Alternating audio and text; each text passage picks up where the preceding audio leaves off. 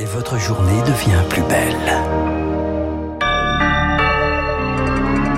Il est 7h30, merci d'avoir choisi Radio Classique pour accompagner votre réveil.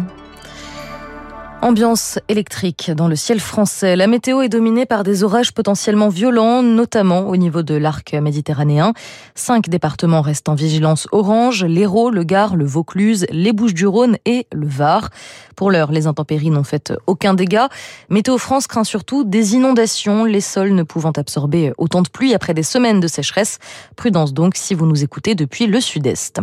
Justement, à Montpellier, une cellule de crise a été déclenchée. Décision du maire Michael de la Fosse face aux violents orages. Sur Twitter, Lady l'a prévenu. Il faut prévoir un très fort ruissellement. Intempérie oblige. Bormes les Mimosas n'accueillera pas de cérémonie anniversaire de la Libération ce mercredi. L'événement a été reporté à vendredi dans ce village du Var où Emmanuel Macron doit se rendre.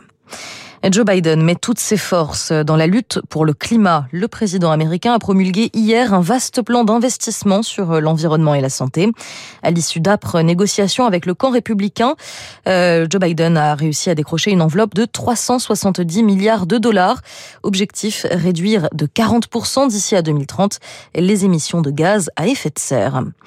Je ferai tout pour que Donald Trump ne s'approche plus jamais du bureau ovale.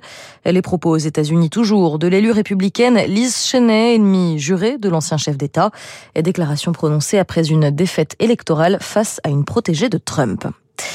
Il bondit de joie après avoir sauté en longueur. Le sportif Jules Pommery a décroché hier le bronze au championnat d'athlétisme de Munich.